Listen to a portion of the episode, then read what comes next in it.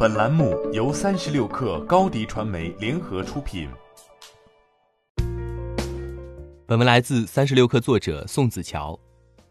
三月四号晚间，呷哺呷哺发布盈利预警公告，称预计截至二零一九年全年，公司拥有人应占净利润较二零一八年全年有显著减少。呷哺呷哺在公告中表示，减少主要是租赁相关的国际会计准则变化所致。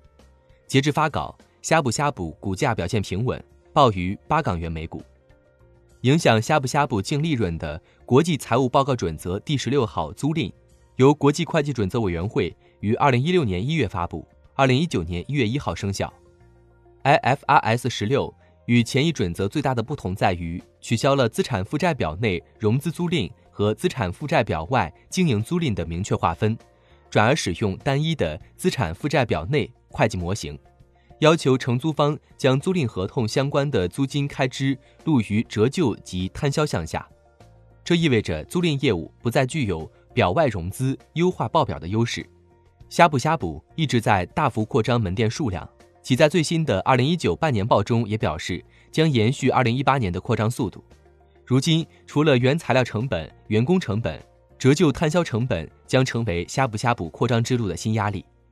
早在二零一九年中期报告发布前一个多月，呷哺呷哺就发布了出于同样原因的盈利预警报告。财报数据，截至二零一九年六月三十号，呷哺呷哺流动资产净值同比下降百分之四十八，物业租金及相关开支同比下降百分之五十二点九。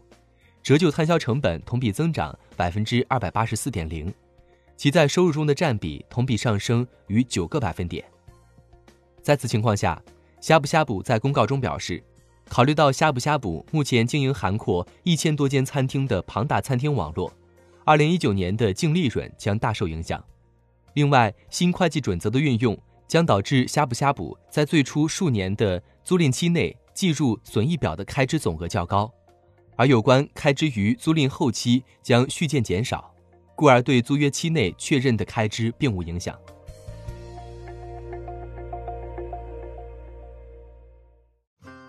欢迎添加小小客微信 xs 三六 kr 加入三十六氪粉丝群。高迪传媒，我们制造影响力。商务合作，请关注新浪微博高迪传媒。